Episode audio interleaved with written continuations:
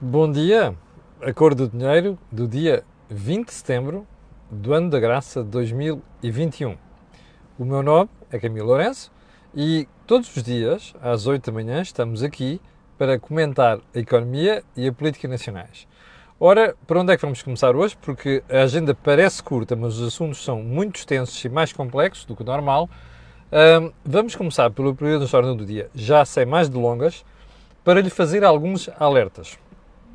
O primeiro é dizer que o dia D, que vai para o ar hoje às 21 horas, como sabe, o dia D é uma rubrica feita aqui no canal Acordo do Dinheiro para pensar o país à direita. Temos quatro comentadores e estes quatro comentadores que alternam no programa semanal vão estar no domingo, próximo domingo, dia 26 de setembro, dia de eleições autárquicas, num programa especial. E vai decorrer das, ou das 20h30 ou das 21 ainda não temos a certeza, provavelmente das 21 horas às 23 horas.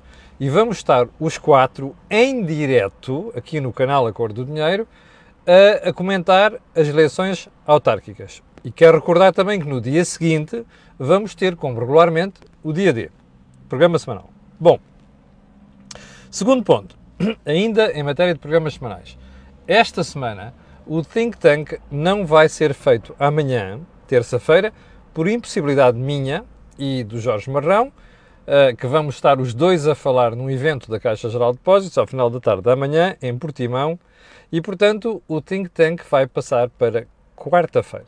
Ok? Também às 18 horas vou estar eu e o Jorge Marrão para fazer o programa na quarta-feira.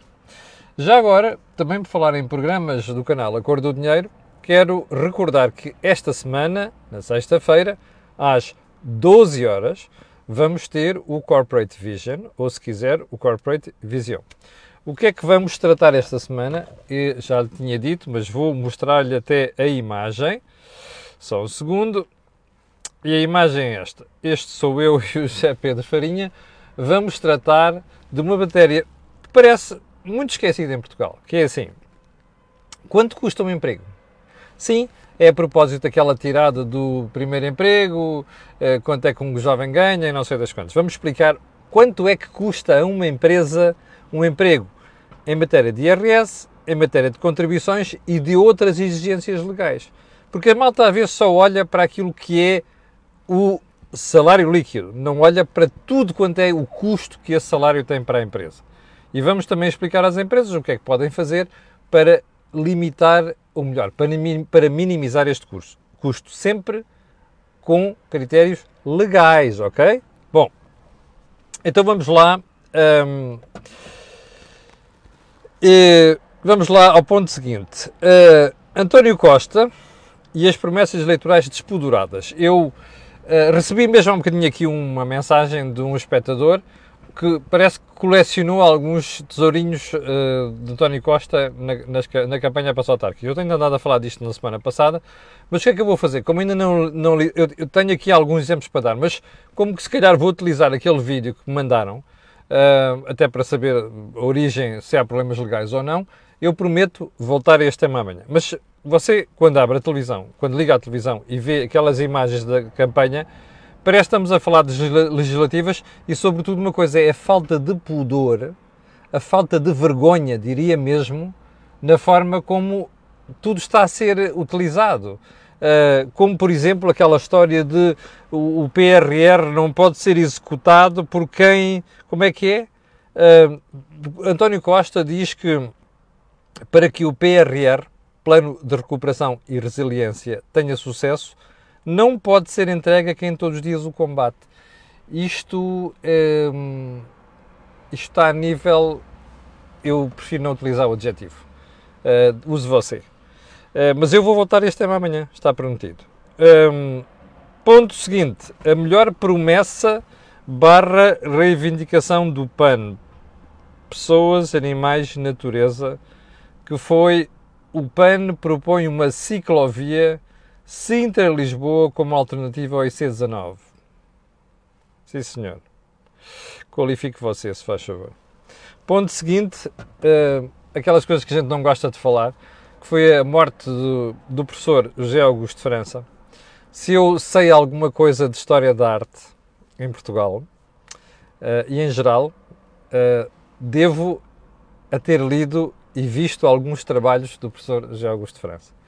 E já agora, para pessoas como eu que gostam de Almada Negreiros um, e algumas figuras mor da cultura portuguesa no século XX, um, é esta a referência. É sempre uma pena, eu sei que ele tinha quase 100 anos, nós duramos, não duramos para sempre, mas cultura feita por pessoas como esta, nós só podemos aprender, não é? E eu tenho uma honra e orgulho enorme dizer que aprendi muita coisa aqui à conta daquilo que este senhor fez, que foi obra deste senhor.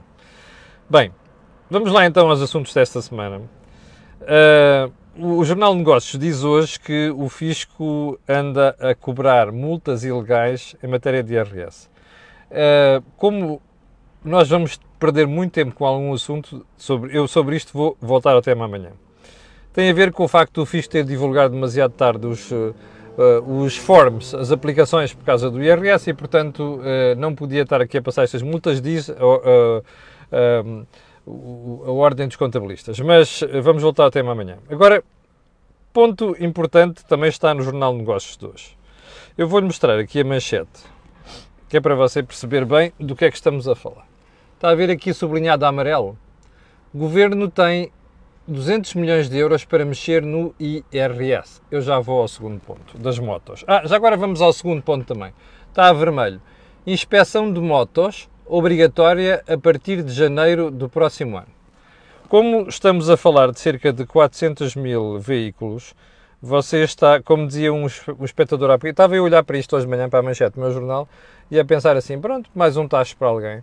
Vai-se buscar, quanto é que vai custar uma, uma inspeção de uma moto? 10 euros, 15 euros, não é? Então, são 400 mil veículos que estão ali na calha para serem inspecionados. Portanto, isto aqui, como dizia o, o, a pessoa que me escreveu, olha, mais um mercado rentista e, portanto, vem mais uma, um imposto, ou se quiser, uma taxa, ou o que você, você quiser chamar. Isto é como se faz política em Portugal. Um, Inventa-se histórias só para satisfazer certos grupos, certos lobbies. Pronto, não, não há explicação para isto. Agora vamos à história do, do IRS. Como você ouviu nas últimas semanas, o Governo prepara-se para dar uma de eleitoralismo em matéria de escalões do IRS no orçamento para 2022. Mas olhe, não, mas não deixe mesmo de acreditar nisto, é mesmo uma jogada eleitoralista, ok?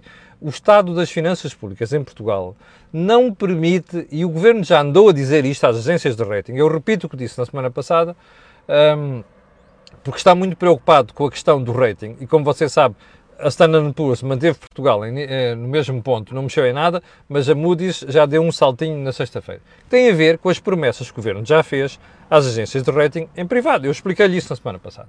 Algumas não estão convencidas, provavelmente na próxima uh, revisão já mexerão nisto, a Moody's mexeu na sexta-feira, mas repare, o estado das finanças públicas não permite nada disto, percebe? Mexidas, alterações, escalões. Isto vai ser uma coisa para inglês ver, ou neste caso para papalvo português comer, ok? E o Jornal de Negócios diz que o Governo tem 200 milhões para mexer no IRS. Você lembra-se da nossa conversa de sexta-feira? Quando eu lhe disse que aquela folga de que fala o Conselho de Finanças Públicas que vale mais ou menos 1.800 milhões de euros, vai ser usada para fazer cedências ao Bloco e ao Partido Comunista para aprovarem o Orçamento de 2022. 2023 logo se sabe, logo se vê. António Costa é assim, navega à vista, não pensa estruturalmente e a prazo, navega à vista. Aliás, a prazo ele só pensa no, no controle do poder por, por parte dele e do Partido Socialista. Mas enfim, isto é orçamento a orçamento, ano a ano. Então, qual é a jogada aqui? É criar as condições para que o orçamento seja aprovado. Ora, os tais 1.800 milhões de euros, 200 milhões, já estão ali guardadinhos para mexer no IRS. Você perguntará assim, 200 milhões é muito? Não. Mas não é mesmo. Vá lá fazer contas e ver quanto é que o Governo arrecada em matéria de IRS e depois compare com este valor, que é para você perceber que isto não vai ter impacto quase nenhum. Vai ser uma coisa michuruquinha e vai ser no bolso de alguns portugueses. Não vai ser de muitos. Bom, em todo caso, já subtraiu 200 milhões, então você vai ver nas próximas semanas como vão, isto vai começar a subir, ok? E também como eu postei aqui na sexta-feira, precisamente por causa da questão do rating e tranquilizar os investidores, o Governo não vai utilizar aquela folga toda de 1.800 milhões de euros. vai tentar colocar o déficit do próximo ano já, já em 2022, abaixo de 3%. Você pode apostar o que quiser aqui comigo. Bom, vamos então ao assunto principal desta semana. E é o assunto que eu nunca preferia, mas preferia mesmo como comentarista nunca comentar, que é a falta de vergonha, a falta de senso, a estupidez. Eh, o, o, o, adjetivo certo para isto é estupidez, ok? Por parte do Primeiro-Ministro, numa tirada deste fim de semana. Eu não sei se foi ontem, se foi na sexta-feira. E teve a ver com a Galp. A Galp, como você sabe, é um dos operadores do mercado de combustíveis em Portugal. Então, eu vou-lhe ler aqui um conjunto de expressões que António Costa usou no discurso que fez na Câmara, aliás, no Conselho de Matosinhos, perante um, os responsáveis do Partido Socialista, como sabe, controlam a Câmara de Matosinhos. Então, bom, então, ouça bem, ok? Está, se não está sentado, sente. Era difícil imaginar tanto disparate, tanta asneira, tanta insensibilidade, tanta irresponsabilidade, vejam a catarefada de, de adjetivos, tanta falta de solidariedade como aquela que a Galp deu provas aqui em Matosinhos, ok? Um, António Costa diz que o que a empresa fez em Matosinhos constitui um exemplo, estamos tudo em SIC, em, em, citação, um exemplo de escola de tudo aquilo que não deve ser feito por uma empresa que seja uma empresa responsável. Ponto seguinte, a Galp, estamos a falar de citação ON, a Galp começou por revelar total insensibilidade social ao escolher o dia 20 de dezembro, a 5 dias do Natal, note-se, para anunciar aos seus 1.600 trabalhadores que iria encerrar a refinaria de Matosinhos. Bom, mais, a Galp mostrou total irresponsabilidade social porque, ao contrário do que estão a fazer as empresas que estão agora a encerrar as suas centrais a carvão, não preparou minimamente a requalificação e as novas oportunidades de trabalho e de prosseguir a vida para os trabalhadores que iriam perder os seus postos de trabalho. Isto é tudo SIC, ok? Bom, mas continua. E em terceiro lugar, não revelou a mínima consciência de responsabilidade de qualquer empresa, e em particular uma empresa daquela dimensão, tem para com o território onde está instalada, onde deixa um enorme passivo ambiental de solos contaminados, não dialogando previamente com a Câmara nem com o Estado sobre o que é que pretende fazer depois de encerrar aquela refinaria.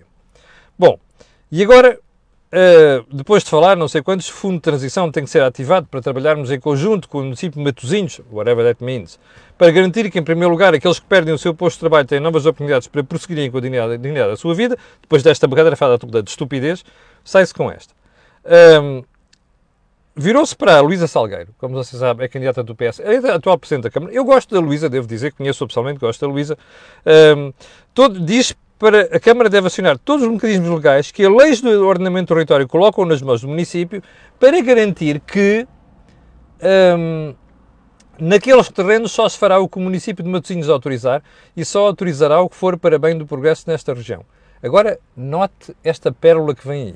É tudo SIC, ok? Se, se quiser conhecer melhor, está no meu jornal, Jornal de Negócios. Eu quero deixar claro, nada tenho contra a empresa. Agora veja o que vem a seguir.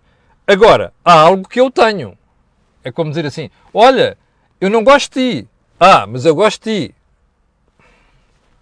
Nossa Senhora. Bom, vamos, vamos continuar. É que neste início de, início de processo de transição, este processo tem de ser exemplar. E com quem se porta assim, oh, note bem isto, ditador socialista. E quem se porta assim tem de levar uma lição.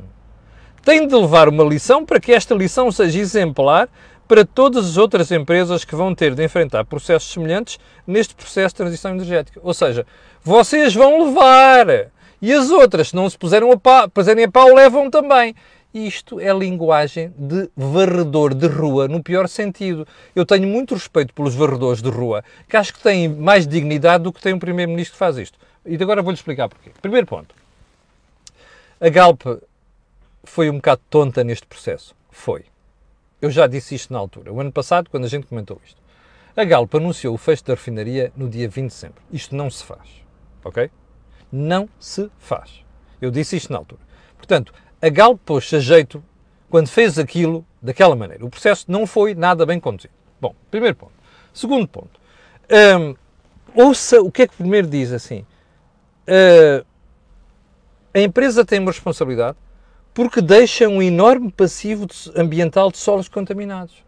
Espera aí. A empresa tem responsabilidade por causa disso? Espera, o Estado demitiu-se da sua função. Existe uma coisa chamada Agência não sei quê, APA, Proteção Ambiental ou Raicoparta. Uh, então, não são as autoridades, do ponto de vista ambiental, que têm de fiscalizar isto? Agora vem-se dizer, tem-se uma responsabilidade porque não sei quê deixou... Não! O Estado tem responsabilidade aqui. Se é verdade que os solos de Matosinhos estão contaminados ali junto à praia, onde você sabe está a refinaria da Galp, eu não sei se é, mas se estiver contaminado, a responsabilidade é do Estado. Porque o Estado não fiscalizou nem puniu a empresa. E, portanto, aqui vigora o princípio do poluidor-pagador. Poluiu, paga. Era o, que, era o que o Estado devia ter feito, obrigar a Galp. Agora, só se lembrou disto porque a Galp fechou a refinaria. Pá, desculpa lá, isto é de uma falta de vergonha e de uma, falsa de, uma falta de senso impressionantes. Bom, agora, repara uma coisa. O que o Primeiro-Ministro está a dizer é que, bom, não tem nada contra a empresa. Ah, mas tenho. Espera aí. E estes gajos que estão a fazer isto vão levar uma lição. Uma lição exemplar. Mas qual é a lição? Já agora só uma coisa. O Primeiro-Ministro está a falar de alguma coisa baseada na lei? A lição que o Primeiro-Ministro quer dar à Galp está escrita na lei? Ou ele inventou uma razão qualquer para dar uma lição exemplar à Galp? Eu ainda não percebi. Bom, como o Primeiro-Ministro vai andar por aí a vomitar promessas nos próximos dias, eu sugiro aos meus colegas jornalistas que andam no microfone na mão e câmara de televisão diga assim: Ó oh, Sr. Primeiro-Ministro, qual é a lição, lição exemplar que o senhor quer dar à Galp? Já agora, isso significa o quê? Sim, é bom perguntarmos isto ao Primeiro-Ministro, porque isto não é conversa de um governante, percebe? Isto é conversa de um bêbado qualquer numa tasca da terceira classe em Portugal, percebe? Isto é conversa de alguém que bebeu uns copos a mais e põe-se para lá e arrotar postas de pescada. Isto não é conversa de um primeiro-ministro. Repare, quem falou nisto não foi um tipo que está com os copos. Quer dizer, não sei. Quem falou nisto foi o primeiro-ministro. Está a perceber? Isto não é conversa que se tenha. Isto não é atitude que se tenha. Isto não é digno. Está a perceber? Bom, eu não quero saber se a Galp cometeu um problema ético. Isso já está claro. Eu quero saber qual é a base legal para se fazer ameaças destas à Galp. Como no passado, como você se recorda, eu estou sempre a dizer isto, já fiz ameaças à PT, à Altice atual, já fiz ameaças à EDP, já fiz ameaças à REN e agora faz ameaças de lição exemplar à Galp. Isto é de broncos, percebe? Não tem outro nome, é de broncos. E não me venham agora os tipos do PSD e da direita e da esquerda criticar-me porque estou a chamar nomes ao Primeiro-Ministro. E estou. Percebe? Por causa disto, quer dizer que é campanha eleitoral. Eu não quero saber. Há conversa que nem em campanha eleitoral se tem. Está a perceber? Esta é uma delas. Bom, mas já agora, vamos lá ver uma coisa. O senhor Primeiro-Ministro, que não é estúpido, sabe que existe uma participação do Estado via par pública na Galp. Vale 7%. Desculpe lá, o Primeiro-Ministro não usou esta participação para tomar alguma atitude contra a Galp. Porquê? Só se lembrou da Galp na campanha eleitoral? Particularmente em Matosinhos, onde estava a refinaria da Galp? Primeira pergunta. Segunda pergunta. Porquê é que o Primeiro-Ministro não resolve nacionalizar a Galp? Já que a Galp se portou tão mal, poluiu os solos, hum, não sei se vai pagar, porque ele diz que não sei quantos, tem uma responsabilidade não sei de, não sei de quê.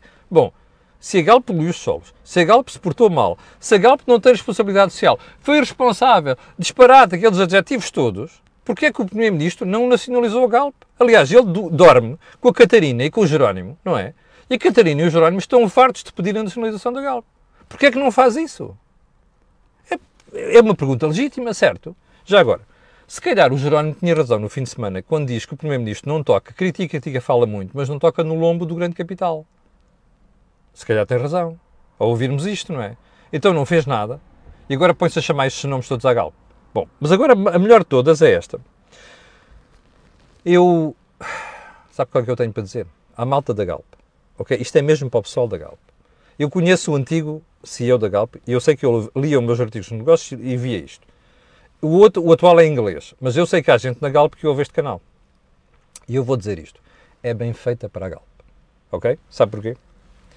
Porque a Galp e outras empresas de Portugal lambem as botas aos primeiros ministros. Este e outros. Percebe? A Galp, a EDP, a PT, a Altice.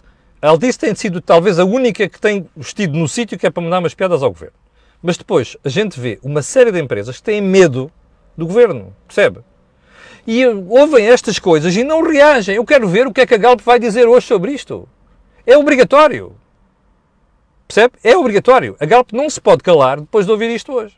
Portanto, se se calar, quer dizer que, como se diz em espanhóis, se acorronaram. Bom, quem se acorrona, depois sujeita-se a estas coisas, está a perceber? Portanto, é bem feita para a Galp que se cala. Eu já várias vezes tive conversas com o pessoal da Galp e disse assim, meus senhores, respondam à letra. Porque vocês são uma empresa de mercado, não respondem ao Primeiro-Ministro. Até agora, caladinhos. Olha, é muito bem feito. Como sabe, para mim, é pão, pão, queijo, queijo.